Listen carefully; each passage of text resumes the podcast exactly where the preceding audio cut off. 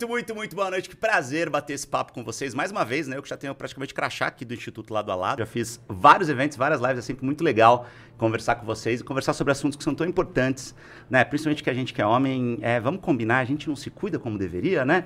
Eu sei que tem muitas mulheres também assistindo essa live agora, porque é, a gente de vez em quando também precisa da mulherada puxando a nossa orelha, né? Pra gente realmente entender o quão importante é se cuidar. Mas nessa mesa que só tem macho, tô com uma charada aqui do meu lado e, ó, dois nomes super legais pra gente bater papo. Sabe o que é muito legal, gente? É, é o quanto a gente tem a capacidade de, de, conversar com pessoas completamente diferentes, né? E quando a gente tem essas conversas diferentes, a gente chega em conclusões que são sempre muito legais. Então, tô aqui do meu lado com o Ale Barba Ruiva.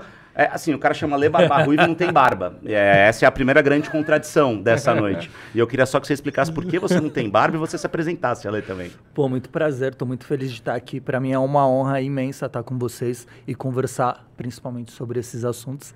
E sou Ale Barba Ruiva, produzo conteúdo de autoestima masculina, principalmente de barba, mas eu tirei a minha barba. Uh, é um assunto meio longo, posso falar ele durante, durante a live.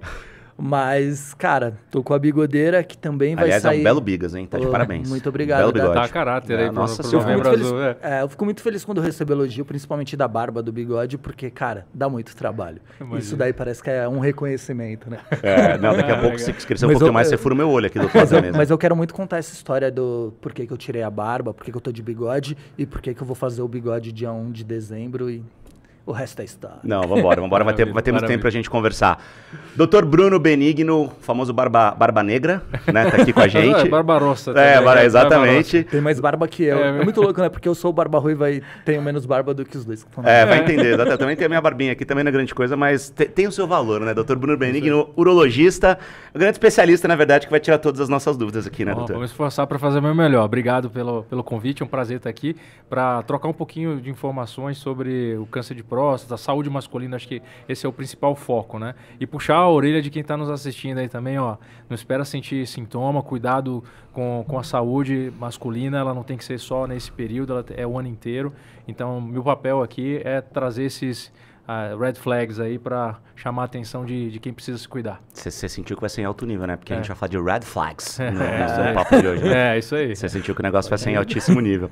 Bom, doutor, é, doutor Bruno já adiantou aqui um pouquinho o assunto de hoje, né? É uma live que a gente está fazendo pelo Instituto Lado a Lado pela Vida, né? a instituição que criou a campanha Novembro Azul, a campanha que é, ainda bem, a gente fala no Brasil inteiro, em tudo uhum. que é lugar, né? É, a gente está aqui no cenário azulzinho para lembrar. Não que necessariamente homem seja ligado só azul, tá, gente? Tá tudo bem homem usar rosa, homem usar roupa que quiser. Mas é a cor da campanha que lembra a gente que a gente tem que se cuidar. E a gente vai falar de maneira geral nessa live de hoje, como a gente sempre faz nas lives dos eventos que a gente faz aqui no Instituto Lado a Lado. A gente vai falar de saúde masculina de maneira geral. Mas acho que é importante a gente começar falando de câncer de próstata, tá, doutor? Porque os números eles são bizarros, né? Você estava falando aqui antes no bastidor pra gente que a gente tem quase um estádio de futebol cheio todos os anos, infelizmente que a gente perde por conta do câncer de próstata. E isso hum, é, parece que em muitos casos ainda não é muito levado a sério por, por nós homens, né? É, eu concordo com, com você. No fim das contas, o câncer de próstata, por ser uma doença, na maioria das vezes, silenciosa, né? Eu acho que esse eu diria que é o problema número um e essa é importância da gente trazer essas informações aqui para essa conversa e para quem nos escuta, é que por ser silenciosa, a gente pode acabar achando que não precisa de um cuidado imediato, né?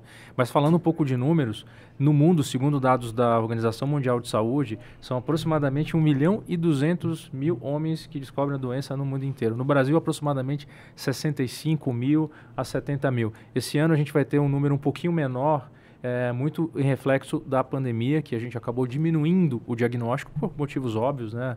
A estrutura hospitalar ficou mais voltada para cuidados do Covid. E agora uhum. a gente está voltando a números pré-pandemia, em torno de 65 a 70 mil casos por ano. Em torno de 16 mil homens perdem a vida todos os anos no Brasil em decorrência do câncer de próstata. Então, assim, a doença é muito frequente. A gente está falando o risco de um em cada sete homens pode desenvolver o câncer de próstata no decorrer da vida. Caramba, é muita coisa. E o problema não é muito quando o câncer de próstata, entre aspas, surge numa idade mais avançada, 80, 90 anos, que a expectativa de vida daquele homem já é uma expectativa naturalmente menor. Agora, quando a doença aparece no homem jovem, aí eu estou falando 45, 50, 60 anos, bom, aí a coisa realmente pode mudar de figura e é essa importância de, do rastreamento precoce. Olê, é, se a gente pegar aqui e fizer uma. Eu sou de humanas, mas às vezes eu consigo fazer umas continhas rápidas aqui de cabeça, que é o seguinte: a gente está falando de praticamente aí 66 mil novos casos, a estimativa é, para 22. Pra, pra, até o fim de 2022. Né? A gente está no finzinho já do ano. É isso que a gente está falando de quase um estádio de futebol cheio, Exato, né? É. 16 mil mortes, então a gente está falando de aproximadamente um quarto, mais ou menos. É. Mais ou menos 25% ali dos casos isso. são pessoas que infelizmente vão perder a vida. E aqui é só um parêntese. É, quando a gente fala desses, dessas 16 mil mortes esperadas, a gente não tem que fazer uma relação direta entre ser diagnosticado com a doença e perder a vida em um ano. Não é assim. Esse cálculo não é feito dessa forma.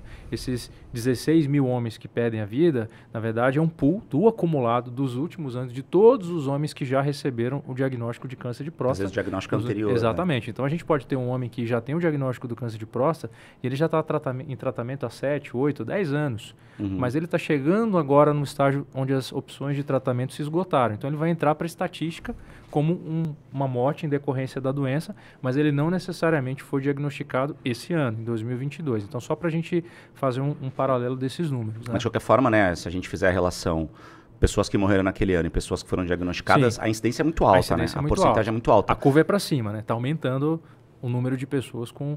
Né? Mas a curva é muito alta porque a gente tem é, pessoas descobrindo é, muito tarde a doença, principalmente, doutor, ou não necessariamente? Bom, eu acho que aí, aí a gente pode fazer dois paralelos. Vou pegar um paralelo com países desenvolvidos. Tipo, quando você pega números como dos Estados Unidos, que são países que têm acesso na maioria da, da população. Então, lá, 95% dos homens descobrem a doença sem a metástase, ou seja, a doença está só na próstata. Ele não, não teve aquele estágio onde a doença disseminou para outros órgãos.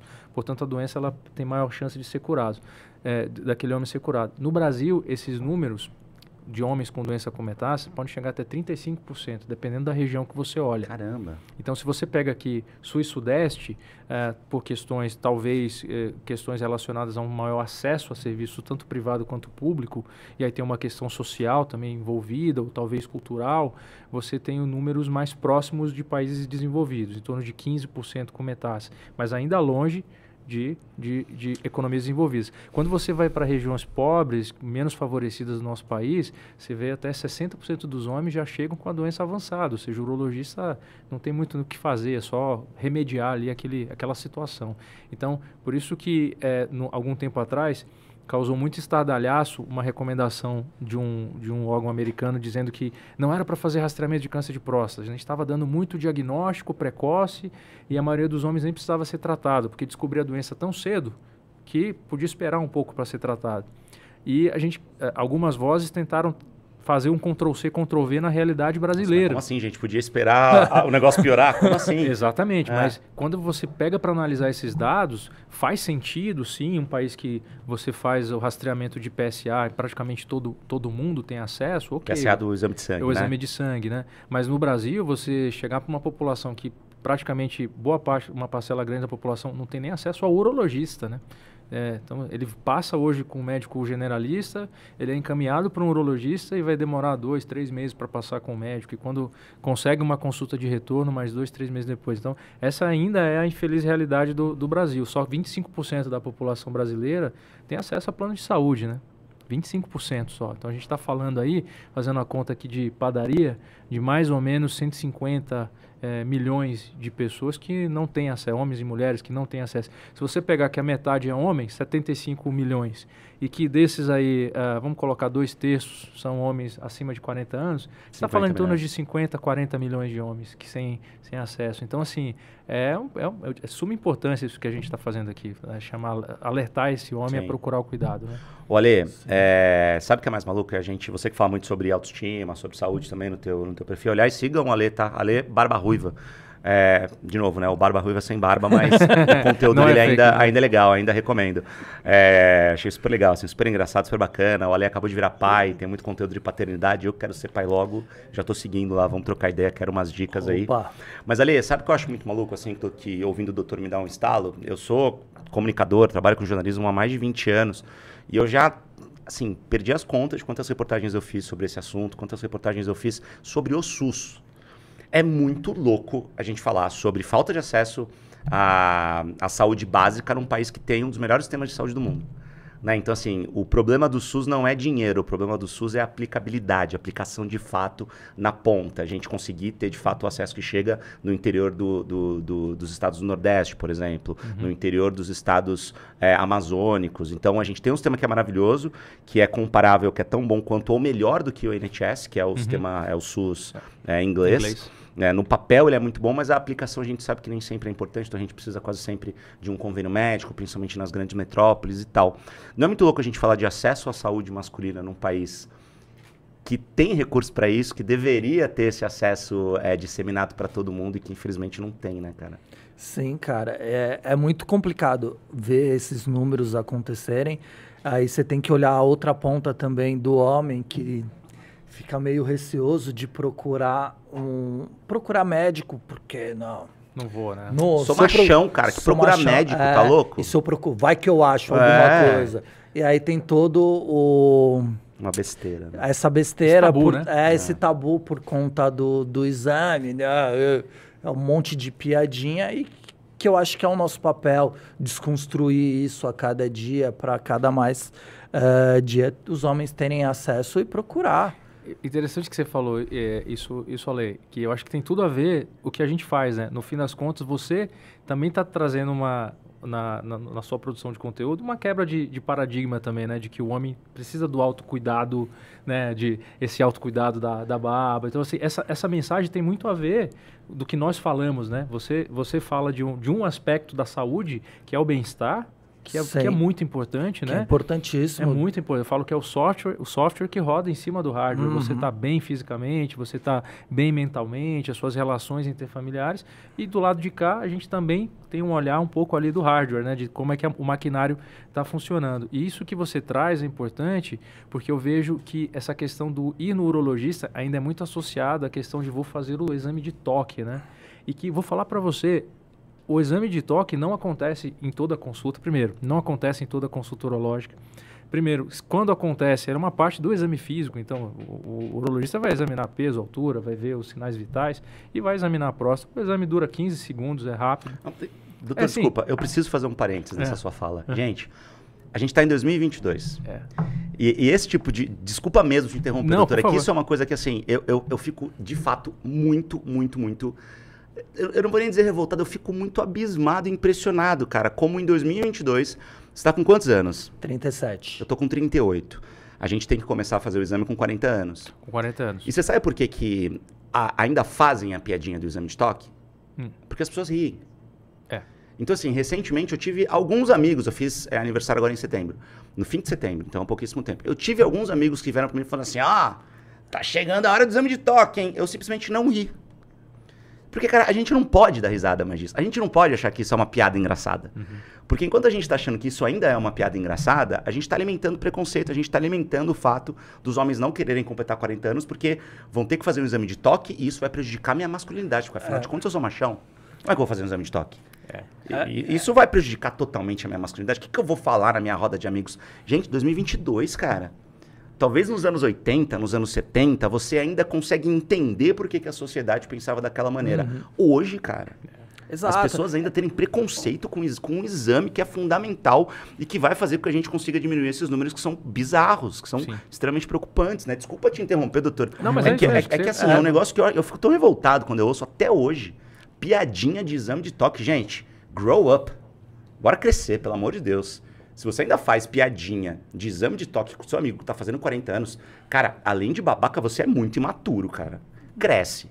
Cuida da tua saúde, olha pra tua família. Não seja essa pessoa, cara, pelo amor de Deus. Eu acho que você consegue fazer piadas um pouco mais inteligentes, um pouco mais legais. Vamos combinar? Por favor, né?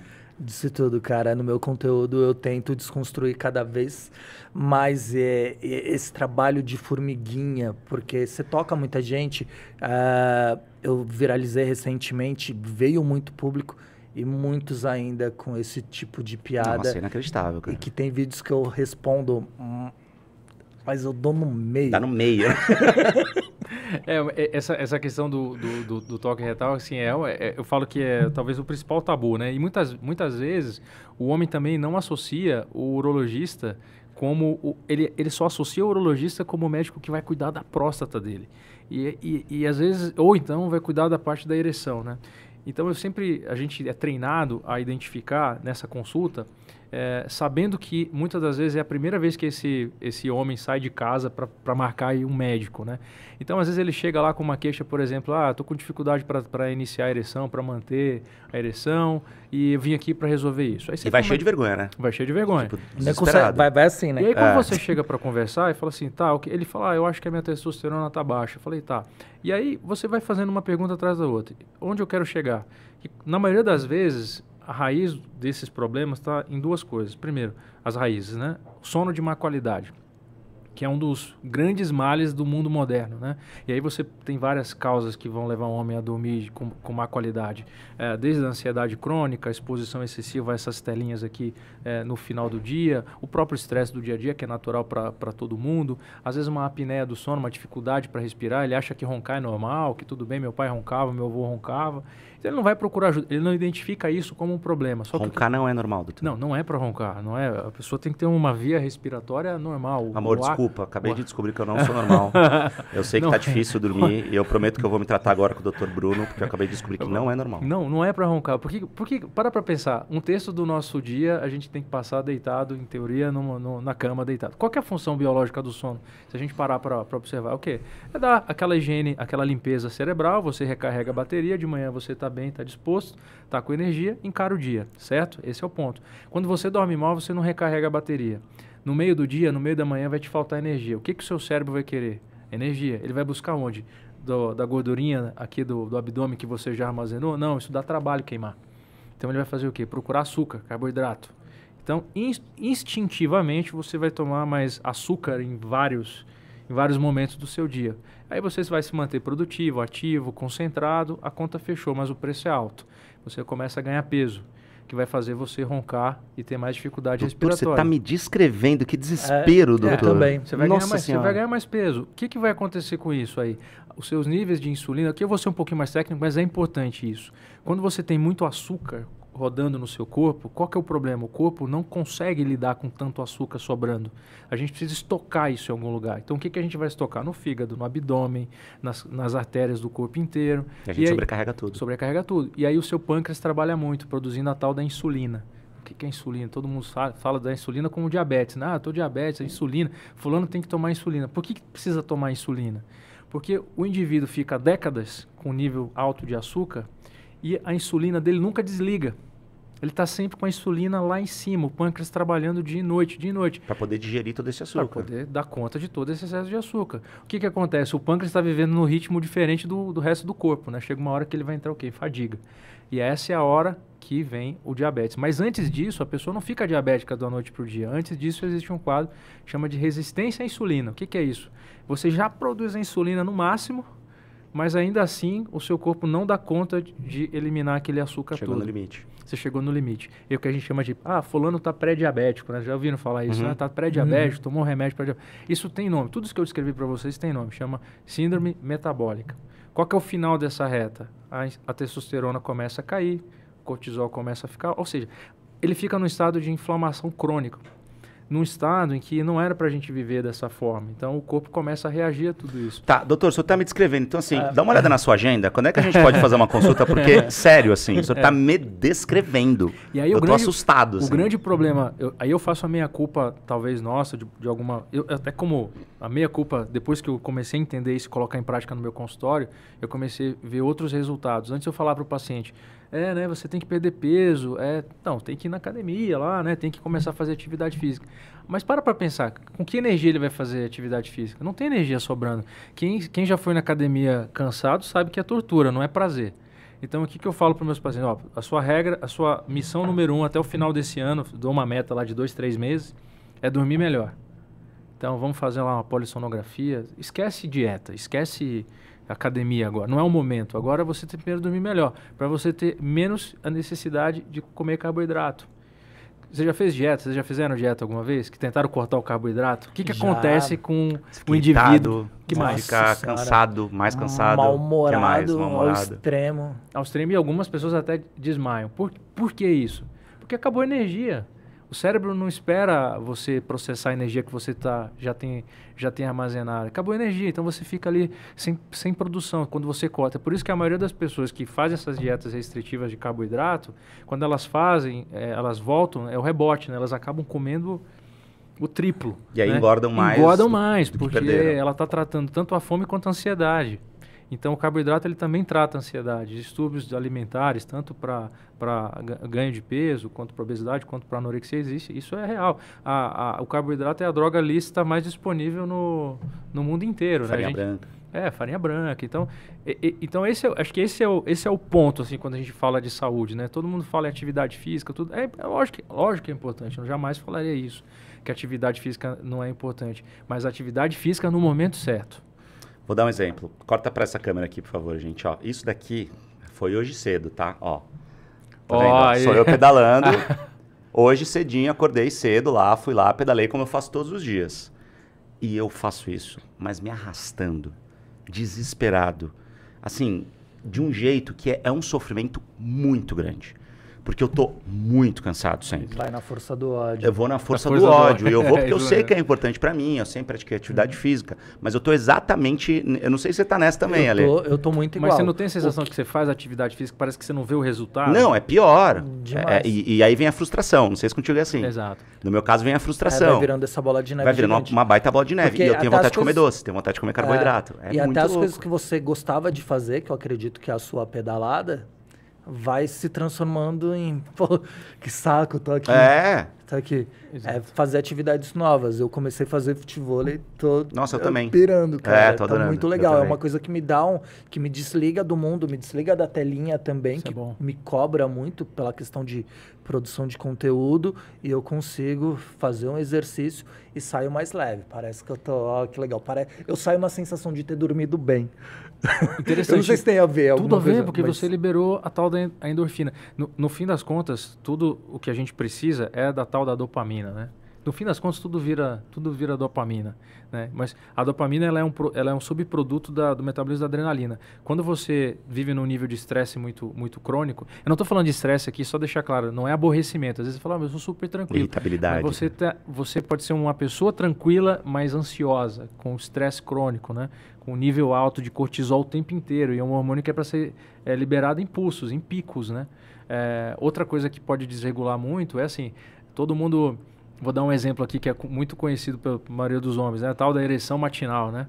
Fala assim, ah, poxa, eu acordei com a ereção matinal e porque minha bexiga estava cheia. Não tem, não tem, Sim, tem, sim. tem esse mito, né? De Sim, tô com a bexiga cheia. Eu falei, não, então peraí. Se isso fosse verdade, então a gente resolveria o problema da, da- do problema de ereção do mundo inteiro. É somente só- falar, só é só, é só segurar a bexiga, né? é, é só encher a lugar. bexiga. É. Não é assim que Não funciona. é. Então, então, assim, esse Você é um, que é homem que tá acompanhando, você É. sabe do que a gente tá falando, né? É, assim, pra usar um português um pouquinho, um pouquinho menos culto, assim, é o tal do tesão de xixi, né? Que a gente fala de manhã, né? É, Exatamente. Então, assim, tem essa associação, né? De que, ah, poxa, eu não tô tendo mais. Aí ele se preocupa quando ele não tá tendo mais a ereção matinal. Ele fala, puta, eu não tô tendo ereção. Aconteceu alguma coisa comigo. Por que, que ele não tá tendo mais a ereção matinal? Porque os hormônios do nosso corpo, existe uma coisa chamada ciclo circadiano, né? O ciclo do dia. Esses hormônios, eles não são liberados o tempo inteiro. Eles são liberados meia hora antes da gente acordar. Né? Na verdade, meia hora antes da luz, né? Da gente acordar. Meia hora antes da luz.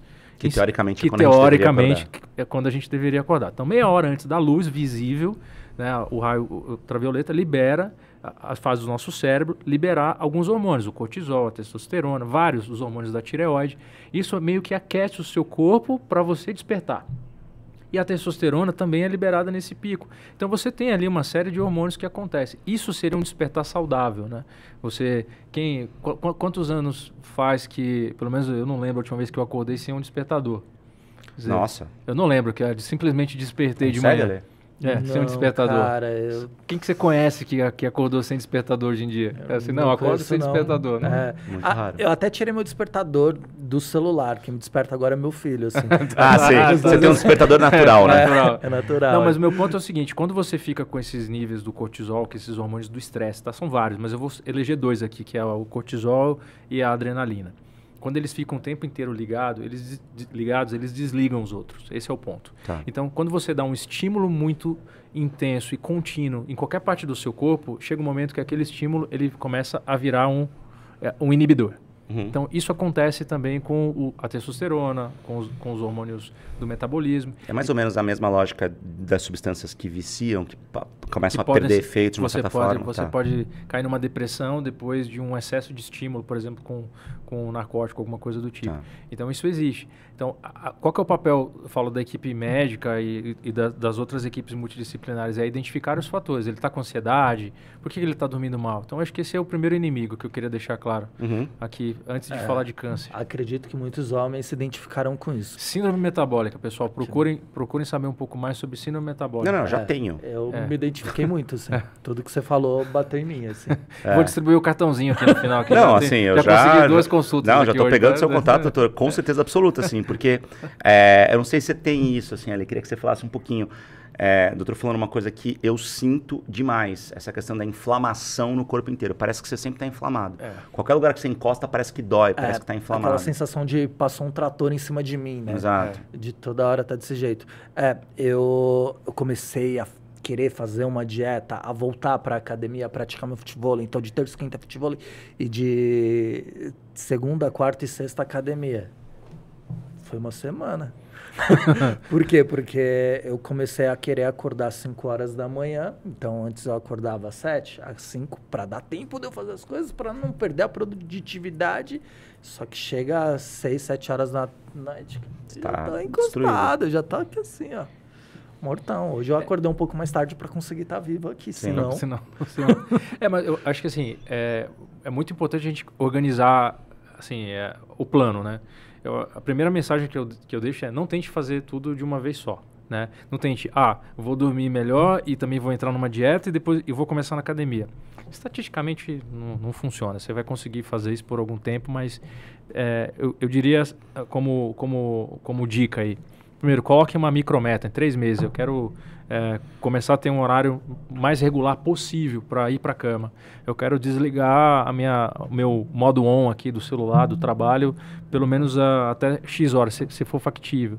Eu tenho que manter pelo menos aí umas 6, 7 horas de sono regular. No seu caso agora vai estar impossível, que você está com o bebezinho em é, casa, é, então tudo bem, mas ok, é, passar um pouco dessa... mais complexo, um né? Pouco mais, é, um pouco mais mas... complexo, mas tem essas... Faça micrometas, aí depois você fala, poxa, é, experimenta um dia para tentar controlar o açúcar, é, sabe como eu consegui cortar o açúcar do café? Foi assim, teve um dia que eu tomava uns 8, 12 cafés por dia, tomava com açúcar, e aí eu fiz um experimento assim, cada vez que eu colocava um sachêzinho de café, eu colocava um outro no bolso do meu jaleco, da minha calça. Então, cada vez que eu abria um sachêzinho, durante o dia, eu guardava outro no bolso.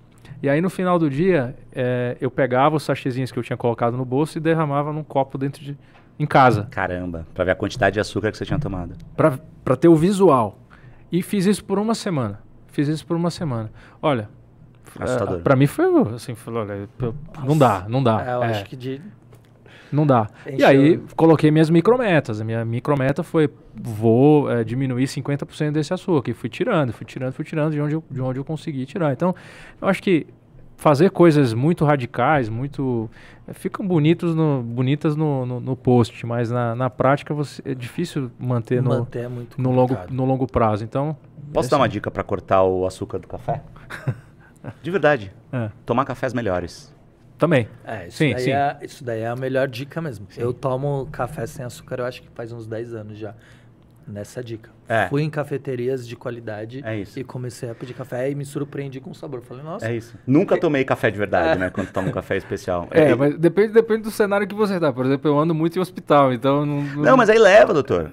É. Aí leva. Porque o que, que eu faço hoje? Assim, eu sou completamente apaixonado por café. Gosto demais de café. Adoro falar sobre esse assunto, faço live e tal. Por quê? Porque é isso, eu descobri o. A gente parece que a gente está mudando muito de assunto aqui, mas na verdade a gente está falando sobre a mesma coisa, que a gente está falando sobre cortar açúcar. Então eu descobri o poder do café especial. A primeira vez que eu tomei um café na minha vida especial, eu olhei e falei: caramba, então esse é o gosto do café de verdade? O café que a gente toma no dia a dia, aquele café mais de supermercado, aquele mais baratinho, ele é muito torrado, né? Porque como é. ele não tem é. qualidade, as empresas vão lá, torram demais, ele fica muito amargo, e aí você precisa colocar açúcar, porque senão, senão... você está tomando um negócio que é desagradável, né? E aí, quando eu comecei a provar o café especial, que putz, é um pouco mais caro, mas você tem um sabor muito melhor ali, eu falei, caramba, é, é isso é café. É. Aí faço uma garrafinha ali às vezes levo. E aí saiu tomando aquele meu café, meio nojento, né? Não, eu tomo meu café aqui em casa. Mas eu passei a, a tomar, Uhum. é, a ingerir muito, muito menos açúcar. Olha, no teu, no teu Instagram, nas tuas redes, no teu YouTube, os conteúdos que você faz, obviamente imagino que você receba muita mensagem de homem, né? De muita gente querendo Demais. trocar ideia. É, em termos de saúde, o que, que, que, que você mais ouve? O que, que a galera mais fala pra você? Cara, é muito louco. Eu quero começar. Eu já tentei algumas vezes produzir conteúdo falando de saúde, só que os algoritmos acabam me derrubando. Não se é o engaja. algoritmo Bem-vindo ao meu mundo. ou, ou se o pessoal, porque acaba não engajando. É algoritmo. E aí você fica meio que nessa luta de, de produzir as coisas ali de autoestima e de vez em quando dar um tapinha. Mas é muito louco. Queria balancear um pouco mais Interessante disso isso. daí. É, é, É, muito louco, complicado. cara. É Isso porque- acontece comigo o tempo inteiro é, também. É porque a gente acaba nichando o nosso, nosso conteúdo, né? E o público acaba querendo só aquilo, viciado. E tirar um pouco disso acaba sendo complicado. Entendi. Mas eu gosto muito. Eu, eu acho que o ponto principal de contato meu com o público é a barba, só que meus vídeos, eu sempre falo, no YouTube principalmente, que é onde eu consigo conversar mais, tem um tempo mais longo, ah, nunca é só barba, porque acaba entrando principalmente na saúde mental, que eu falo que a barba é importantíssima, a barba é uma grande professora, porque os homens acabaram se perdendo o contato com ele mesmo, de olhar no espelho. Meu pai mesmo tinha um sabão de coco que ele lavava da sola dos pés. Pés a cabeça. E era, e era isso. E hoje a gente poder ter a oportunidade de ter produtos específicos feitos pra gente, pra gente aumentar a nossa autoestima, da gente se olhar na frente do espelho, praticar o autocuidado, aumentar a nossa segurança, praticando tudo isso, eu acho, na minha visão, que aumenta sim a qualidade de vida, aumenta o autoconhecimento. Sabe o que eu acho É muito legal? eu gosto de Concordo falar. completamente com você. É, não, isso tem tudo a ver com. Isso é saúde. Isso É, é, saúde. isso é saúde. Exatamente Saúde. isso que eu ia falar. Isso é saúde, assim, mas saúde na veia. Inclusive a definição, né? Se você pegar a definição da, da OMS, saúde não é ausência de É, doença, né? É, é muito mais É muito- global, é né? muito mais global Exatamente. que- Não, e, e- e esse lance... Eu, eu, eu acho que tem o Barba também, né? Já há um certo tempo. Também gosto de me cuidar. Eu tem sou filho da pandemia na barba. Eu não usava e agora. Não usava? Não, usava. É. E agora já adotei. E também tem os meus olhinhos lá, as coisinhas que eu gosto de Pô, passar que legal, e tal. se soubesse, tinha trazido uns aí. Pô, ter queria, feito. exatamente. E, e- e o que eu acho muito louco é que assim, eu passei a me cuidar muito mais quando eu passei a cuidar da minha barba. É muito doido isso que você tá falando. Porque a gente ainda tem. Eu, putz, graças a Deus, nunca tive essa questão de, ah, não, você é menos macho, assim, assado. Mas eu tenho amigos que têm barba. Que usam olhinho, pós-barba e tal, e, e não assumem, assim. Se você perguntar, não, imagina, que é isso? Porque é aquela coisa de, não, você é menos macho se eu me cuidar. Que resvala muito na coisa do exame de toque, que resvala muito na coisa do Ah, ao sim, médico. É, é muito doido Uma vez eu isso, né? conversei com alguns eh, não inscritos do canal, que eu consegui mapear quem que era e aos poucos cheguei para conversar. Porque 86% do público que assiste o meu conteúdo não são inscritos no canal. Que doido Aí isso. você fala, como assim, mano? Como que você assiste? São pessoas que querem se manter invisíveis com medo de alguém olhar e falar, ah, tá consumindo conteúdo masculino? Tá se cuidando? É. No começo do canal, cinco anos atrás, quando eu comecei a falar de balme, de óleo, de se cuidar, da gente se olhar no, no espelho mesmo, que eu acho que isso daí é importante. Coisinha de mulher, hein? É, não, mas até hoje você vai ouvir isso, né? Aqui é raiz. E, e você ir desconstruindo, cara, com muita perseverança ali, com muita persistência, e hoje conseguir ter esse reconhecimento e, e ver essas pessoas se transformarem, cara, pra mim, eu falo que o meu trabalho é muito mais social do que comercial, nesse ponto, assim, dos homens melhorarem a qualidade de vida. Muito, muito, muito legal ouvir- você falar disso, Ale, porque é, acho que é exatamente isso que eu, eu, eu gostaria de. É, essa mensagem do autocuidado, eu acho que nós, médicos, a gente precisa levar mais isso, É. né? Eu acho que falar de doença, óbvio, é importante, levar, produzir conteúdo, orientar as pessoas é importante, mas eu acho que você levar essa mensagem alinhado com essa, com esse, essa bandeira aí do autocuidado, tem tudo a ver, né? Tem tudo a ver. Tem tudo a ver do que a gente está falando hoje aqui. E, e isso reflete até nesses números que a gente comentou Total. lá atrás. Uhum. Lá atrás, né? Total. Então, a- tem, um, tem um componente no nosso país, claro, de dificuldade de acesso? Tem. Mas a gente sabe que também tem um componente ainda social, cultural, que essa é uma barreira que a gente pode transpor com mais facilidade, eu acredito, né? É, e é uma barreira muito grande, né? Eu acho É. que é a maior barreira que a gente tem hoje, né? Claro, o acesso é fundamental, é muito importante. Mas eu acho que a barreira cultural, né, e, e aí o eu acho é totalmente data eu, tá? Né? Não, não, não, não vi nenhum dado específico sobre isso. Os dados que eu vejo são extremamente alarmantes, extremamente preocupantes do ponto de vista de, de, de, de estatística de que o homem ele vive sete anos a menos do que a mulher, em média. Né? A gente que é homem não vai ao médico, a gente não tem o hábito de ir ao urologista. Quantos pacientes você já atendeu que chegaram com, sei lá, 40 e tantos anos e era a primeira vez que estavam indo ao médico? Ah, vários. Não acontece vários, muito? Vários. E, e aqui tem essa. a- acho que a mulher ela, ela tem contato com, com o serviço de saúde com uma frequência maior.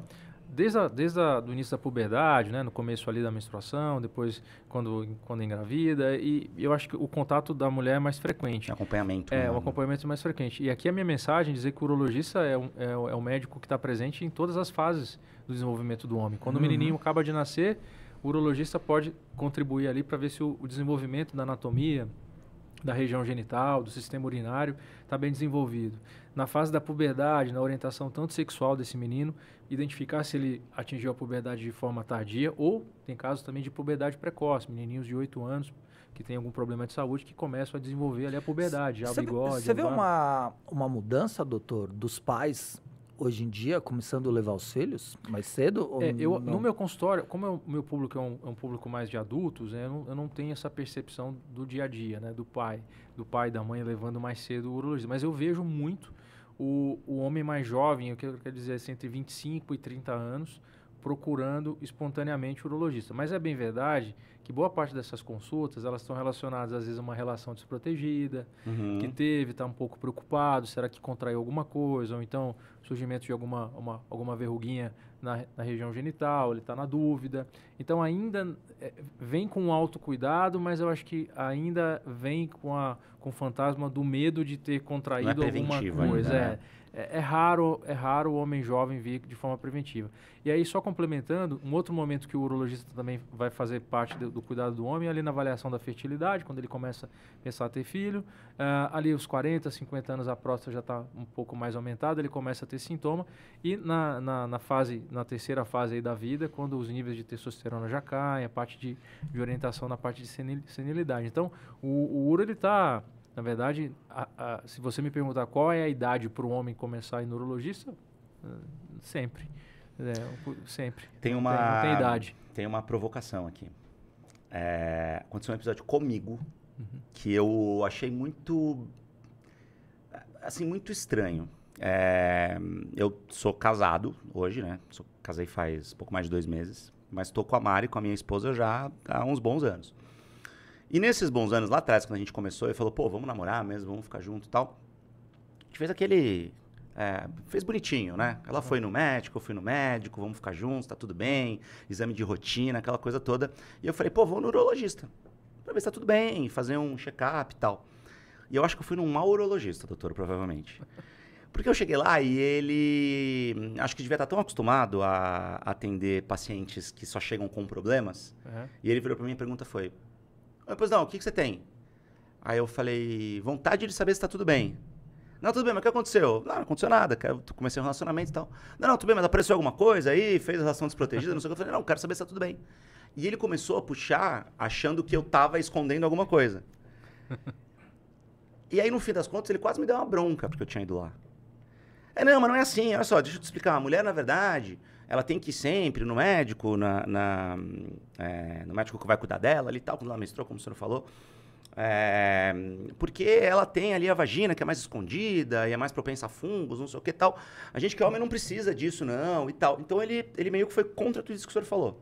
De É. tipo, não vai, não precisa ir sempre, só vem se, se der ruim Não, sabe? Se aparecer alguma coisa. E eu achei isso meio, meio bizarro, assim, na época. Eu falei, pô, mas eu tô só querendo saber se tá tudo bem. Ele, e ele nem pediu uma série de exames, uma bateria, nada. Eu achei muito esquisito isso, assim. É. A pergunta é, eu fui num mau urologista? não, de desestimular um paciente a procurar, uma É. pessoa a procurar o cuidado, eu discordo, assim, em gênero, número e grau. Com, com, é- com uma atitude como essa de não estimular. Agora, é bem verdade que a gente também não pode é, criar a cultura do, do check-up do exame indiscriminado. E aí existem critérios né, que todo médico, não só urologista, vai ter que seguir né, para pedir com critérios, né, para usar o sistema tanto público quanto privado com, com critérios. Então, acho que o que a gente tem essa corda para os dois lados. Né? Se você for falar do ponto de vista uma, uma, uma política pública, né, como é que você vai oferecer um, exames de rastreamento para DST para 30 milhões de homens Sim. todos os anos? Sim. Então, assim, é, eu acho que são, são, dois, são dois lados dessa moeda. Eu acho que sim, nós, como médicos, temos que estimular o homem e estar abertos a receber esse homem que procura o, o, o cuidado e ao mesmo tempo se pautar em boas práticas, né, de não sobrecarregar o, o sistema com alguns exames desnecessários. Né? Por exemplo, você vai chegar lá, não, não tem nenhum sintoma, não tem nada, não, obviamente não foi isso que você falou, mas vou colocar um exemplo extremo. Vou pedir uma ressonância magnética para fazer um rastreamento de, de doenças. Não, isso não se aplica nem aqui, nem em lugar nenhum do mundo. Agora, é, teve o, na história, no histórico físico, familiar, o seu próprio histórico médico, então o urologista e o médico ele pode direcionar quais são os exames mais indicados. Por exemplo, vou dar um exemplo importante aqui. Recentemente, não foi recentemente, foi na metade da pandemia, eu atendi um rapaz de 34 anos. Chegou no consultório, muito preocupado, porque o pai tinha descoberto o câncer de próstata, o irmão do pai, né, o tio, e o irmão mais velho desse do meu Caramba. paciente. Né? Então, os três descobriram assim no intervalo menor que dois anos. E tinham sido tratados e ele estava muito preocupado. É, né? Faz sentido, né? Total sentido. Uhum. Então, para esse, esse paciente, inclusive, eu indiquei para ele uma pesquisa de um teste genético, que é um teste que não é feito de rotina para todos os homens que chegam lá. Porque eu identifiquei que naquela família tinha uma alta frequência de um determinado tipo de câncer. Então, eu ofereci para ele um teste genético que é feito no sangue, na, na saliva, e a gente detectou que ele tinha uma mutação nesse gene que, que chama BRCA2, que aumenta a chance de um homem ter câncer de próstata e nas mulheres terem câncer de mama. Tá? Então, o que, que mudou? O que, que mudou no, no, aconselhamento desse, desse meu paciente? Eu falei, olha, ao invés de você passar a fazer um acompanhamento só a partir dos 40 anos, não, você eu já vou acompanhar aqui, de perto. Né? Você vai vir a cada seis meses, um ano, vamos fazer o acompanhamento mais, mais cedo. Então, para ele foi totalmente é, divisor de águas, né? E, e, nesse caso tem como corrigir esse defeito nesse não tem, gene? Não, infelizmente não. A gente não tem a terapia. Um caso que ficou famoso desse gene, não sei se vocês vão lembrar, da Angelina Jolie. Sim. Há um tempo atrás. Que tirou a, a, os seios, preventivamente, né? preventivamente. Preventivamente. O que, que foi? Ela teve um, um histórico forte na família de câncer de mama. Ela fez o teste e detectou que tinha mutação nesse gene. E a chance dela, de uma pessoa, uma mulher, desenvolver câncer de mama é muito alta, mais de 40%. E aí ela optou por fazer a retirada preventiva da mama, porque o risco era muito alto dela já né, desenvolver o câncer. Para a próstata, existe esse gene, aumenta o risco, só que a gente não faz essa mesma conduta. A gente não vai tirar a próstata de um homem preventivamente, uhum. né? Só porque, até porque uhum. o risco dele desenvolver o câncer é menor do que uma mulher desenvolver o risco de o, o câncer de mama tendo a mesma mutação, tá? Tendo a mesma mutação. Então, mas isso ajuda o, a, ao médico a orientar aquele paciente qual é a frequência ideal para ele fazer o cuidado preventivo. Ale, é, eu senti que você ficou com uma dúvida ali que eu também, que eu também fiquei. Vamos fazer uma sabatina agora no doutor para fazer a seguinte pergunta. Você falou da importância de dormir bem. Tá. Defina dormir bem. Bom, perfeito. Bom, dormir bem, eu vou, eu vou definir acordar bem.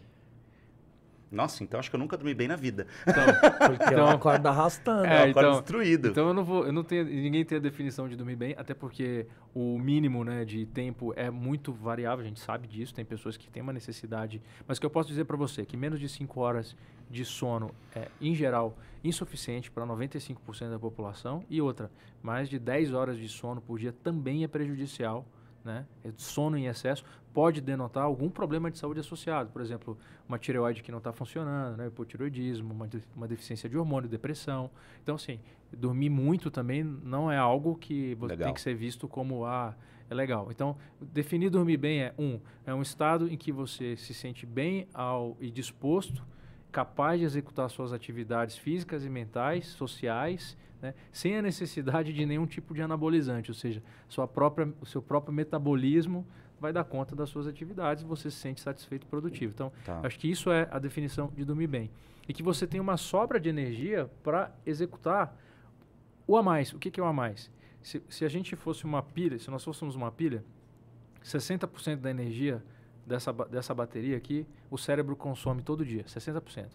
35% vai de energia. Coração, pulmão, intestino, rim, metabolismo, tudo mais. Que é meio importante, né? Que é meio importante isso aí.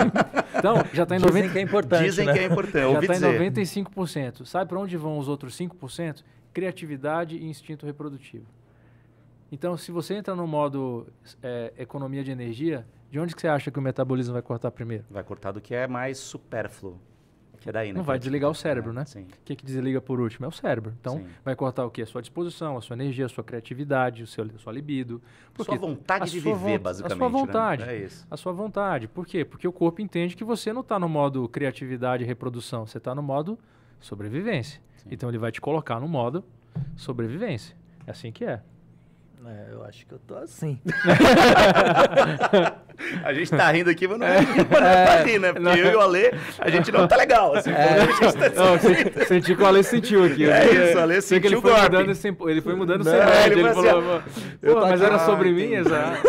Entendi. Eu tô aqui revendo a minha vida aqui, É. vendo o que, que eu posso melhorar. A partir de amanhã eu tenho que mudar alguma coisa, senão você, esse cara que ele produção totalmente. aqui, Não, mas eu já, é já tô quase sendo, porque assim, a gente, é, eu falo muito isso também nas minhas redes sociais, e agora eu quero conversar com você, caro homem que tá me assistindo, e faz o que eu fiz durante uma boa parte da minha vida, e não faço mais hoje, que é vangloriar o excesso de trabalho. Não faça isso. Não, não acho que isso é super legal. Não, não, não assim, se é, tenha orgulho de si mesmo quando você fala, ah, tô trabalhando pra caramba. Nossa, eu tô dormindo pouco porque eu tô produzindo. Isso não é legal, né, doutor? E aí, quando a gente não consegue dormir bem, quando a gente acorda cansado, quando a gente se sente Não, inflamado, não, aqui, é, é, quando não, a gente, vamos- vamos quando na a gente mesma tá roda, de tá? fato nessa, nessa pegada, como é que a gente muda? Porque acaba virando um, o, o tal do ciclo vicioso. Aquela coisa de que, cara, é muito difícil sair disso. Ah, eu dormi mal, então meu corpo vai, vai, vai pedir alguma coisa para gastar energia, não vai querer queimar o que eu já tenho, porque ele tá no modo sobrevivência. Então ele vai querer que eu coma mais açúcar, eu vou ter mais vontade de comer mais carboidrato, e eu vou engordar cada vez mais, e vou roncar mais, e vou dormir pior. Cara, é, é assim, é um negócio terrível. Né? Como é que eu saio desse círculo? Bom, acho que primeiro, o primeiro passo é olhe para o seu sono, né? Olhe para o seu sono. Esse é o primeiro passo, ponto. Tudo que você fizer e que você não, não conseguir melhorar a qualidade do seu sono, eh, não vai, você não vai ter sucesso no longo prazo. Então, tente dormir o melhor possível. O que é tentar dormir o melhor possível? Primeiro, procure ajuda médica. Às vezes, você vai tomar todas essas medidas que eu acabei de falar, não ficar no celular até tarde, evitar estimulantes tipo café, alimentos que de- demandam uma grande, um grande poder de digestão, uma necessidade de digestão à noite, um excesso de proteína, muita gordura. Então, tudo isso vai consumir e vai dificultar o seu sono. Mas, em alguns casos, é preciso fazer uma- um exame chamado polissonografia, tá? Isso a gente faz uma triagem, pede esse exame, que pode ser feito em casa, que é, ou pode ser feito em algumas que chamam Peraí que poli- eu tô anotando aqui. Chama poli- Polissonografia. polissonografia. Preciso. É importante, porque se você tem uma, uma, uma dificuldade, chama apneia do sono, né? Então você tem dificuldade respiratória. E, e outra coisa, o fato de você. Às vezes eu pergunto para o paciente: você dorme bem? Ele fala: não, durmo, durmo bem. Durmo, durmo muito bem. Ele acha que dormir bem é apagar. Eu durmo rápido. Né? Não, já deitei, já estou dormindo, mas isso não quer dizer que você dorme bem. É a mesma coisa, eu pergunto para você: passa fome em casa? Não, imagina, olha aqui, ó. Passo fome não, tenho, tenho, mas como é que você come? Você come bem? Então, é a mesma, é é a mesma natureza da pergunta. Então, ah, como sair desse ciclo vicioso? Primeiro, procure ajuda. Segundo, faça os seus exames. Terceiro, se, seja, se for necessário, fazer esse exame de polissonografia para ver se você tem apneia do sono. Ok, está dormindo melhor? Aí o próximo passo é atacar a questão nutricional. Então não adianta você fazer uma restrição de carboidrato muito dura no início, né? Claro, é, a não ser que você esteja com- comendo, consumindo uma quantidade absurda. Mas tem pessoas que falam assim, ah, puxa, mas eu nem como tanto assim, né? E acabo é, tendo dificuldade de perder peso. Mas não ataque a questão da dieta sem antes saber como você está dormindo. Não inicie uma atividade física sem antes saber como você dorme e como você está comendo. Então é um tripé: sono, é, alimentação e atividade, Atividade física. Mas nessa sequência, né, experimente inverter a ordem. Qualquer sequência que você colocar, qualquer sequência. Ah, eu vou começar a comer, vou continuar dormindo e não vou fazer, ativi vou- não vou fazer atividade física, mas eu vou fazer uma super dieta. O que, que vai acontecer? Nada. Você vai ter energia. É, é.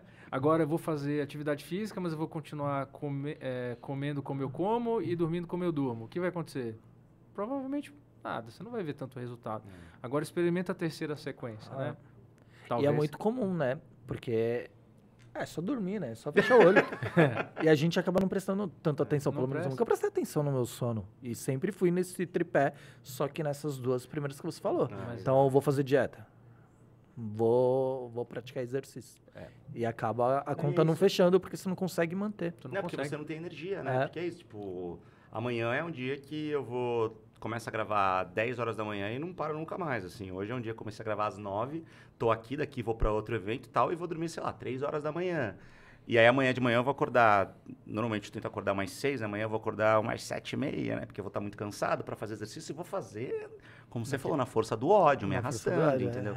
E não é legal, porque você não consegue manter uma constância disso. E aí a pergunta é, Tô com dados do INCA aqui, no Instituto Nacional do Câncer. O câncer de próstata é o segundo mais comum entre os homens, só é atrás do câncer de pele. E em valores absolutos, e considerando todos os sexos, né, homem e mulher, é o segundo tipo mais comum de câncer. Como é que tudo isso que a gente está falando bate na porta do câncer de próstata? Lembra que eu falei para vocês lá atrás que a síndrome metabólica vai levar a um estado de inflamação crônica? Lembra do hormônio, dois hormônios que eu falei lá atrás, cortisol e a insulina.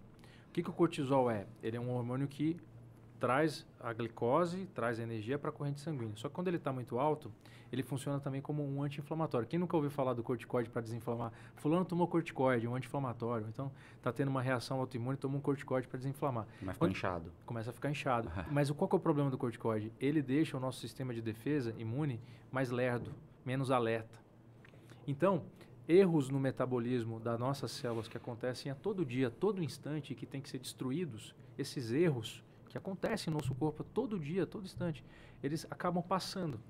E, e esse é um dos mecanismos de surgimento do câncer. São células defeituosas que deveriam ter sido destruídas, mas o nosso sistema de defesa não reconheceu como células estranhas e elas continuaram crescendo de forma desordenada. Então, isso é o câncer. Então, esse é um ponto.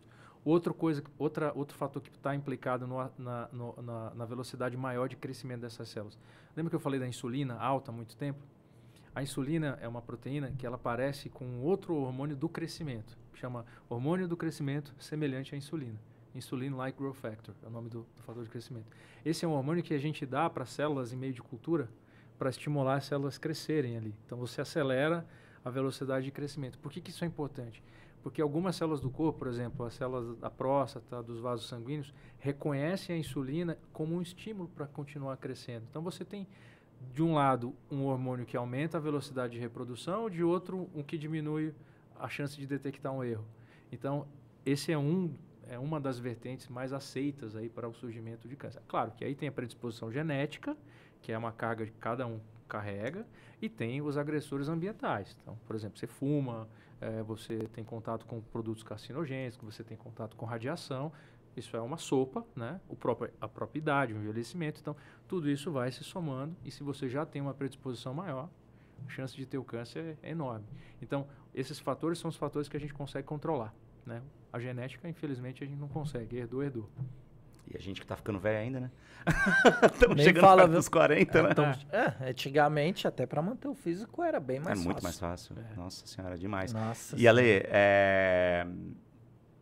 cara, eu acho que a gente estava até falando isso um pouco no bastidor, né, doutor, antes aqui, o quanto é importante, o quanto é legal a gente ter o pretexto de falar sobre uma coisa para falar sobre várias outras, né? No teu caso, a barba, para falar sobre saúde, para falar, para atingir e chegar em tudo isso que a gente está falando aqui. Como é que a gente atinge essa galera? É, eu que também produzo muito conteúdo, também tenho é, um pouco meu papel de influência ali, uma parte da minha carreira importante é em influência. Como é que você, especificamente, que está mais diretamente falando sobre saúde do homem ou sobre autoestima do homem, como é que você chega nisso tudo que a gente está falando de um jeito mais, é, assim, que, que não vai afastar o, o pseudo-machão ali? Cara, eu, eu lembro até do meu início. Meu início, eu sou um cara que, você olha pra mim, você não me vê falando gíria. Uhum. Mas no meu conteúdo eu falo gíria pra caramba. Por quê? Porque eu queria engajar com a molecada que veio da onde eu vinha. Uhum. Porque se ligava a TV, se ligava a internet, se ligava qualquer coisa, a molecada que veio da onde eu vim não, não se identificava com quem tava lá. Então eu comecei a falar do jeito que eu falava quando eu era pivete. Então eu comecei a meter gíria e falar do jeito que eu falo até hoje no meu canal. E aí consegui engajar com essa molecada.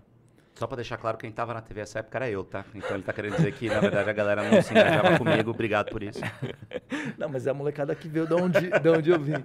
E, então, o que eu tento fazer na internet é trazer isso, é, é ser o mais verdadeiro possível, da onde eu vim querendo engajar com, com quem está disposto a me olhar. Então, eu meto o pé, tenho todo dia, todo dia não, uma vez por semana eu tenho meu conteúdo de papo reto, que aí é onde eu tento colocar a saúde, onde eu tento colocar, sei lá, esses dias eu fiz um vídeo falando de dinheiro, falando dessas coisas que acaba não dando, não dando tanto audiência quanto dá os outros assuntos, mas é aquele trabalho de formiguinha que se você atingir um em cada vídeo, eu deito. Só não consigo dormir direito, doutor. só não consigo, só não consigo Mas eu deito com, com dever... Mais tranquilo. É. Doutor, é, pra gente dormir bem, voltando, porque eu fiquei absolutamente fascinado quando o senhor fala que essa quantidade gigantesca de problemas a gente pode diminuir, se não curar, se não solucionar de vez, a gente pode diminuir dormindo bem. É... O que, que o senhor pode falar para ajudar a gente que não dorme tão bem, ou que acha que dorme bem, pelo que você está falando, não dorme? O que, que o senhor pode dar de dica para a gente começar a dormir melhor? Ir para cama mais cedo? Você falou em diminuir o celular, tirar a TV do quarto, sei lá. Eu, por exemplo, sou um cara que me habituei e eu e minha esposa, tá? Ela também tem esse mesmo defeito, entre aspas. A gente se habituou a dormir com a TV ligada. A gente só consegue dormir com a TV ligada. Parece tá. que falta alguma coisa. Eu tenho ansiedade, eu tenho uhum. TDAH. Uhum. Então, para mim, eu sou muito agitado tal. Se eu paro no, no escuro, eu fico, meu Deus, preciso de alguma coisa, preciso de algum estímulo para dormir, que senão eu não consigo. Que é meio meio oposto é, ao que deveria é ser. É meio né? antifisiológico. No é. fim das contas, isso que você tocou no ponto da luminosidade, isso não, não, não, não tirei da cabeça, né? Existe, a, a, biologia por trás disso explica. Quando, você, quando cai a luz, né? no ciclo normal, quando a gente vivia ainda nas cavernas, nos últimos né, 10 mil anos que o corpo se desenvolveu, a gente sabia que quando caía a luz, liberava um hormônio que chama melatonina. Inclusive, a melatonina ganhou muita popularidade. Aí, nos Estados Unidos, você consegue comprar melatonina na na, na CVS, na farmácia, na farmácia né, você não precisa nem de receita.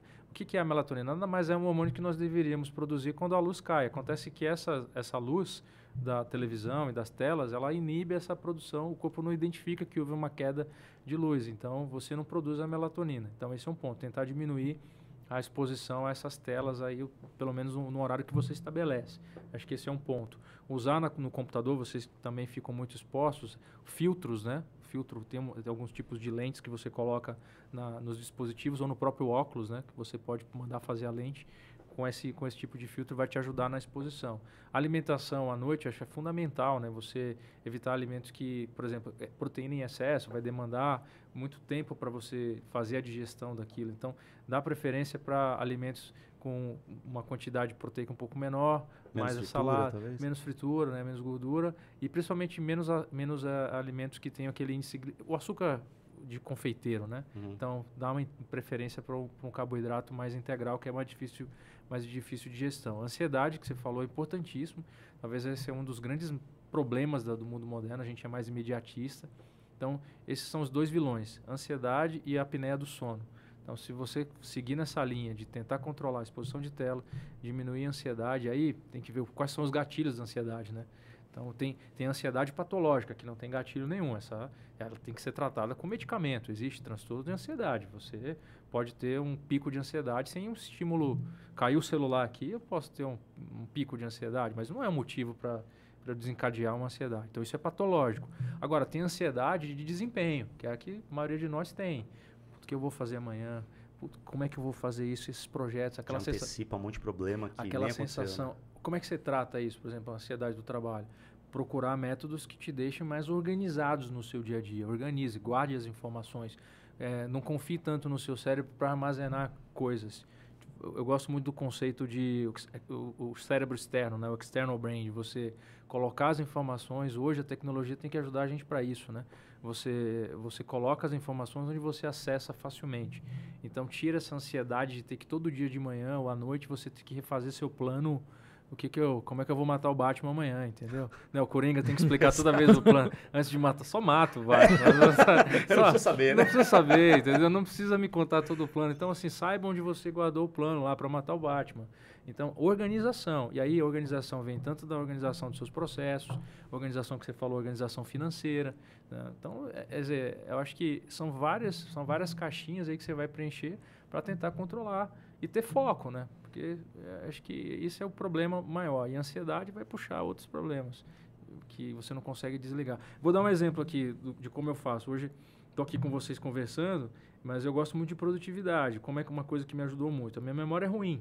Né? É, então eu sei que eu preciso organizar a minha vida em. Eu não sei se dá para mostrar aqui a, na, na minha, na, no meu celular, mas eu uso um, um, programinha que chama Trello aqui. Não, o Trello é maravilhoso. Mostra, mostra ah, pra essa aqui, câmera aqui, dá pra ver assim, ó lá. Uso, tudo, tudo por bonitinho, ó. Tudo por aqui, ó, gente. Ó, pode, pode apontar pra aquela tela ali, ó. Tá vendo? Tudo por.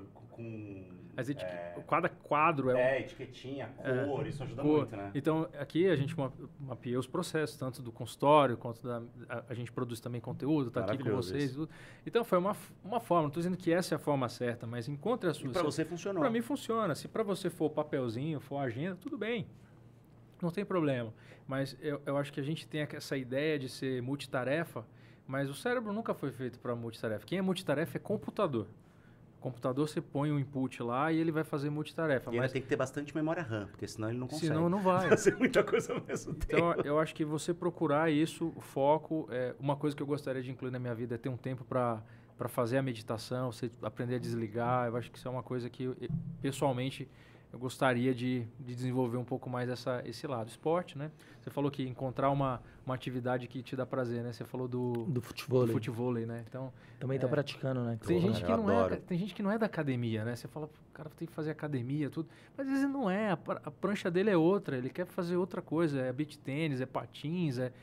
Quer dizer, faça o que, né, o que te dá prazer, o que você vai conseguir executar no longo prazo. Acho que não tem uma regra que cabe para todos. Você jogava futebol? Jogava. É, eu ainda jogo. E por que que, só pra gente encerrar, que a gente tem que acabar, a gente tá mais de uma hora falando já, nem, nem parece, né? É, por que que eu achei o futebol muito interessante? Porque o futebol, ele é o espanhol de quem, de quem fala português, né? Porque a gente que fala português, a gente acha que sabe falar espanhol. Ah, tá. Sim, sim. Tá, tá. E a gente que joga futebol acha, acha que sabe que jogar futebol, futebol né? Tá, tá. Só que o espanhol não tem nada a ver com o português, o futebol não tem nada a ver com o futebol. Então, ele é muito legal porque você, não, eu jogo futebol, então sou bom pra caramba, você chega no futebol e você descobre que é outro esporte. Porque no futebol não tem nenhum movimento que você joga a bola pra cima, uhum, né? Quer, é. eu, eu, apanhei muito no começo, ainda apanho, porque eu queria acelerar o jogo, jogar é pra isso, frente. É isso, Só que não, é que é, é pra, pra cima, cima, é outra história. Isso é. Obriga o teu cérebro a aprender um esporte que é novo, que é, é literalmente é totalmente novo. Assim, é a posição legal. corporal, é. a, a, areia também que você posiciona o corpo, aí você tem que se adaptar porque você pisou num buraco tava mais solto. cara, é muito louco. É, é não, e, e, acho que esse negócio, né, de fazer o teu cérebro pensar é. de maneira diferente, de aprender uma coisa nova, de, de, de, ter esse condicionamento e não ficar pedalando igual um tonto que eu fico no rolo lá em casa, morrendo desesperado na força do ódio, querendo correr dali e falar, pô, tô fazendo exercício, tô, mas pode ser isso aqui uma vez por semana, mas todo dia eu vou não vai me levar a lugar nenhum, literalmente, que eu tô pedalando parado ali, né? Uhum. Então isso que é muito, que é muito interessante. Gente, baita papo, cara, de verdade. Doutor, obrigado, assim. Que, que, obrigado que, que super aula, assim, sabe? Porque é. É, a gente veio para falar de, principalmente, câncer de próstata e saiu falando de sono. Exato. E mostrou que está tudo relacionado. Está né? tudo relacionado. É. E, tudo e, e, falou de, de bem-estar, autoestima masculina. Eu, eu, na verdade, eu, eu adorei demais o, é. o, papo. Achei que tem, tem tudo a ver. Tem tudo a eu ver. também gostei tem muito. Eu só quero saber quais exames você vai me passar. Não, é isso. É. A, gente, assim, a, gente vai, a, gente vai, precisar terminar a live agora, mas a gente vai continuar na consulta aqui é. com, com o doutor. Gente, obrigado por acompanhar a gente. Para a gente encerrar rapidinho em um tweet, uma mensagem final dos dois. Ale, é, você acabou falando menos do que o doutor aqui, não dá, né? A gente não, vai ouvindo esse pra... cara aqui e vai falando, meu Deus do céu, virou consulta, né? Pra mim foi uma aula, assim. Eu, tô, eu saí, eu quase chorei em alguns momentos de, de me reconhecer. Não sei se você reparou. Não, não, ele foi mudando o semblante. Uma... Mensagem final, Ale.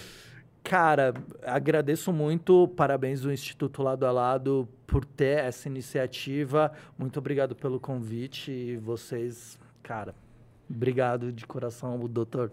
Sensacional. Você é um baita comunicador. Para mim é uma aula aqui, tanto de comunicação quanto de saúde. Pô, obrigado, gente, pelo, pelo, pelo convite. Lado a lado também, super de parabéns. Já foi pioneiro nessa campanha de conscientização de saúde masculina e poder estar aqui é uma honra de verdade e bater um papo assim é, muito descontraído, mas com muito conteúdo. Eu acho que eu estou indo bem tranquilo. Fala, vim aqui para falar, como você falou, de câncer, mas eu acho que eu consegui dar a mensagem que eu queria mesmo, que era falar de saúde, é, falar em dormir melhor, falar em comer melhor.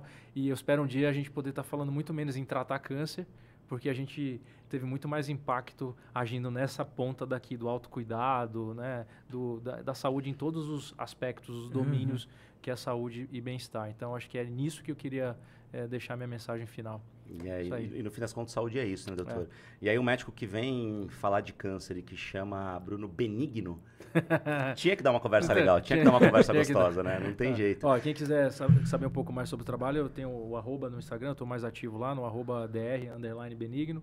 E a gente também tem um canal no, no YouTube, que agora está com quase 90 mil seguidores, e a gente Legal. fala exatamente de saúde, foca muito em, em, momentos que o homem com câncer de próstata, ele passa na jornada dele, desde é, de onde ele ainda não sabe que tem um diagnóstico de câncer, então lá ele aprende, eu falo muito sobre o que é o PSA, quais são as funções do PSA, quando fazer uma biópsia, como se preparar para uma biópsia, como se preparar para a cirurgia, o antes, o depois, então é, uma, é, uma, é um conteúdo sem o medicase. Uhum. É, a gente pegar o conteúdo que é relevante, mas trazer de uma forma útil, prática. Então, esse é o foco ali do canal, ser uma extensão da minha consulta, coisas que eu gostaria de ter tempo para abordar numa consulta e, e, a gente acaba colocando ali como uma extensão desse, desse conteúdo. Então, eu convido a quem, quem tiver interesse, saber um pouco mais Já estou me inscrevendo aqui. câncer de pró, só digitar meu nome no YouTube, Bruno Benigno. Muito bom. Ale, quem quiser te seguir, quem quiser te acompanhar arroba Ale Barba Ruiva, inclusive, a, a, arroba Ale Barba Ruiva. A barba saiu, mas foi por um motivo de que um dia eu tava fazendo meu neném Niná, rapidinho. É verdade, você tem que contar essa história. Tava fazendo meu meu filho Niná, Leone, e aí veio um insight na minha cabeça falando,